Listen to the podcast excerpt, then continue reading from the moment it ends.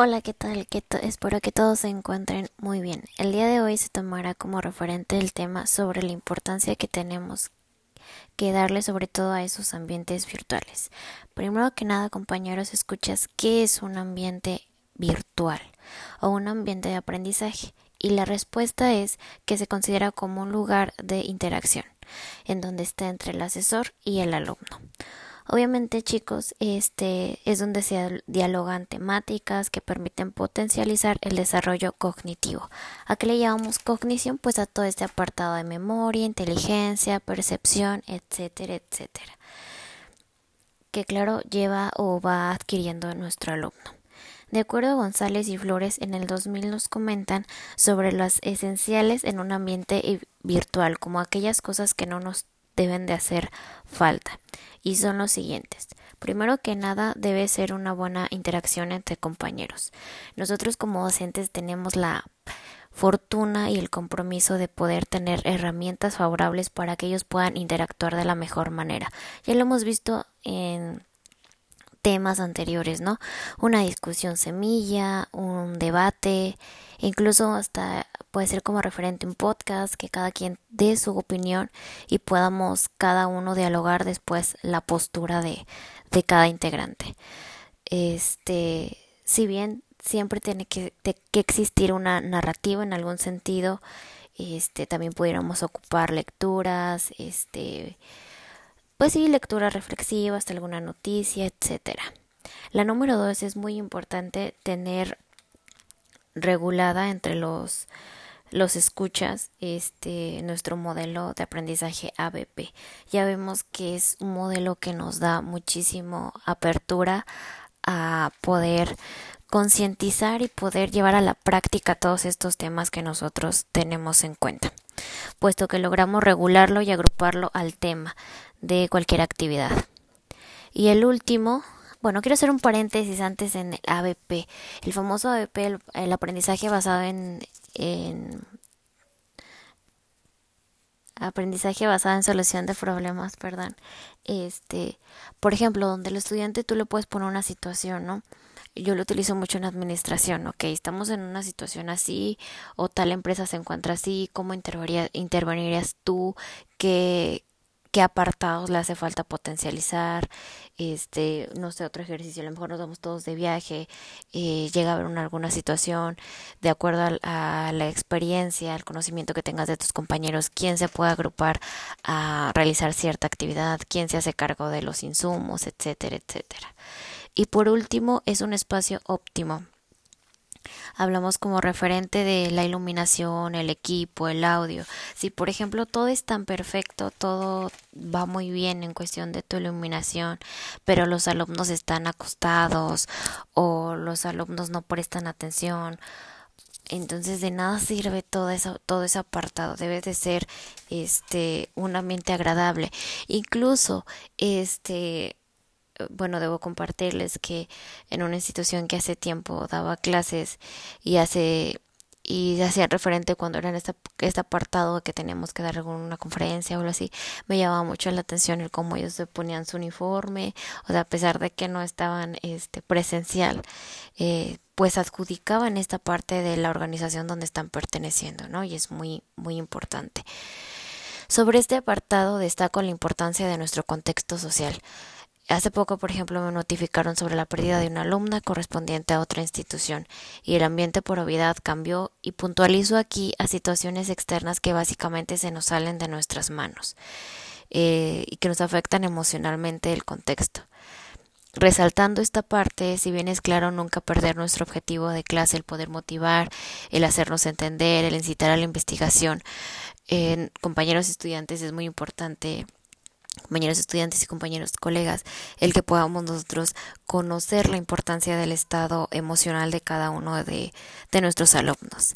Esas situaciones, por ejemplo, hoy en día se viven muchísimas situaciones emocionales que convergen en este, en este contexto y que sin duda alguna hasta nosotros como docentes nos han pausado en ciertas ocasiones.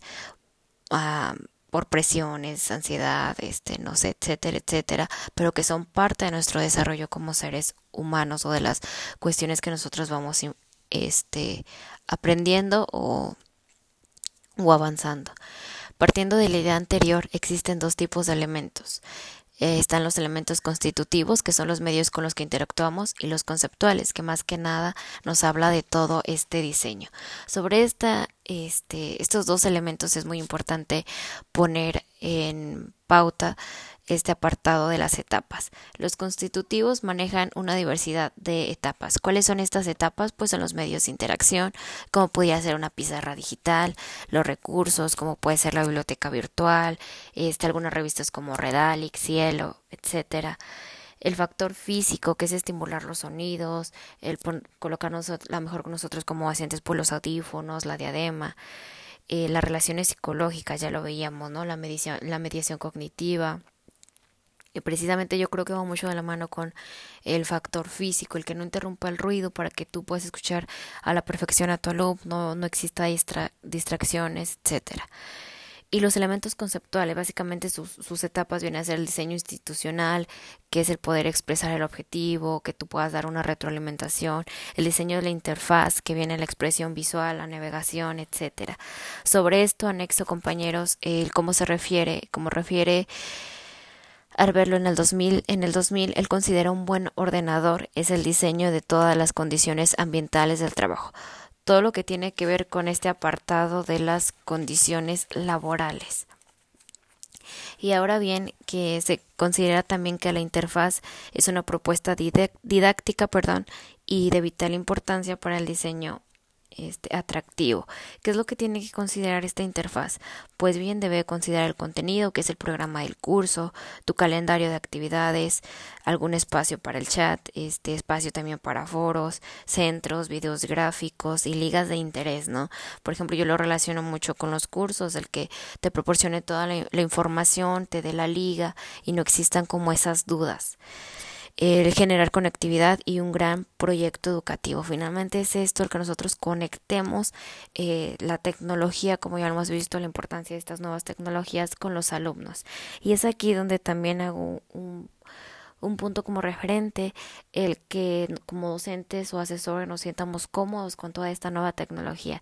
Si bien es algo que todos creo que hemos aprendido o estamos aprendiendo a manejar, pues es muy importante el sentirnos cómodo cómodos y hacerlos parte de nuestro día con día. Hablando sobre las fuentes para la asimilación y la acumulación, como ya lo veíamos este, con el autor Piaget, eh, nos muestra también sobre el material didáctico, que es la parte de las analogías, el contexto ambiental, que es lo virtual, y la comunicación directa, que son las opiniones cuando estamos en algún debate, en algún tema de discusión.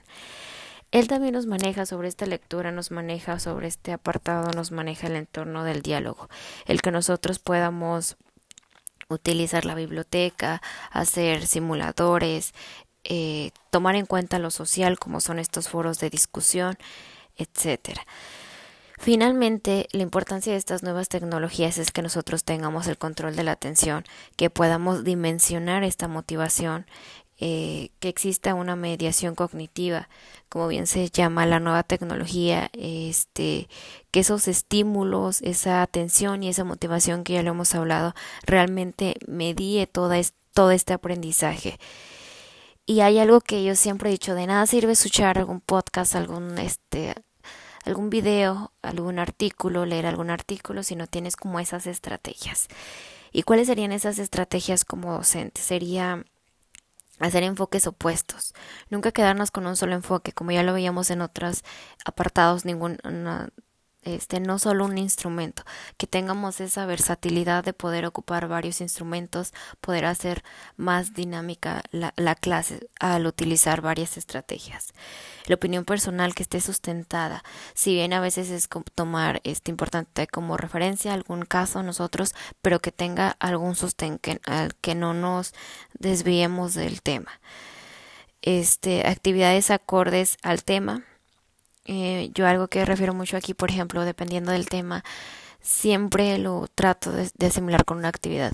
Por ejemplo, vamos a ver el tema de contratos, este, o sueldos, salarios de contratos, ok, les doy una plantilla para que vayan llenando el contrato, se vayan, este, dando una idea cómo serían los contratos en cuestión de compensaciones de sueldo, que cómo administra tú tu sueldo, lo que es fijo, lo que es variable y que te vayas dando cuenta también de la realidad o que ya sabes la parte teórica de los sueldos, lo que tú debes de conocer, pero también la personal de cómo vas a administrar pues esas ganancias, ¿no? Y te sirvan en ambos casos. Este, una retroalimentación oportuna, como siempre, las preguntas básicas, este, foros de, dudas, alguna cuestión que nos permita retroalimentar pasar de lo inductivo a lo deductivo, ¿no? De todo ese bagaje de información que ya dimos que podemos deducir. Y por último, las técnicas didácticas, aquellas que nos permiten este, interactuar con, con los chicos, alguna lectura, alguna, este, pues alguna construcción de, de todos eh, referente a, a opinión, lluvia de ideas. En la interfaz también nos, menciona foros, simulación, algunas lecturas y sobre todo que no se nos olvide la motivación. Sobre este apartado es importante conocer las tres fases, que es la prescripción, que es más que nada tu perfil de qué hacia qué contexto vas a llevar este, este conocimiento, tu instrumentación, que son todas esas técnicas que tú vas a utilizar, y la evaluación, el aprendizaje que tus alumnos van a tener. Eh, sabemos que todo esto siempre te va a llevar a, valorar al alumno, ¿no? ¿Qué es lo que tienes que valorar? Pues, ok, sería su actitud, sus valores, sus objetivos, sus problemas, sus recursos. ¿Por qué? Porque eso te va a hacer impulsar tanto el desarrollo este, intelectual, personal y social. Y pues bueno, ya para terminar, algunos autores referentes a estos temas es Piaget sobre el acomodo y la asimilación este Vygotsky, que nos habla sobre interacción cognitiva, sobre la calidad del aprendizaje, también nos refieren ciertos autores, y el poder administrar nosotros la atención que estamos recibiendo con esa motivación. Es decir, ellos nos ponen atención, nosotros brindamos motivación para que se siga focalizando el tema. Y sobre todo tener mucha coherencia entre las actividades colaborativas, ¿no? Como decía, si vamos a dejar una actividad colaborativa, bueno, que el tiempo sea acorde a esa actividad. No querramos dejar una actividad eh, colaborativa y de un día para otro, que pues no sería lo más opcional. Finalmente, las nuevas tecnologías llegaron para quedarse y ya no se cuestiona si sí son buenas, no son buenas, sino se cuestiona más que nada, este, o se eh, refiere más que nada a la necesidad de hacerlas multiorganizacionales, que es como yo lo refiero. ¿Por qué? Porque tenemos que administrarlas y adquirirlas a nuestro independientemente de la organización que nosotros pertenezcamos, perdón, ya sea la educativa, la organizacional, este, no sé, la social, cualquier ámbito social, tenemos que hacerlas parte de, el alumno procesa y construya esa interacción con el docente, que el docente, vuelva a repetir, se sienta cómodo con esta nueva tecnología y pues que no se nos olvide que nosotros creamos nuevos espacios educativos y sobre todo nosotros creamos este nuevo ambiente virtual. Muchísimas gracias.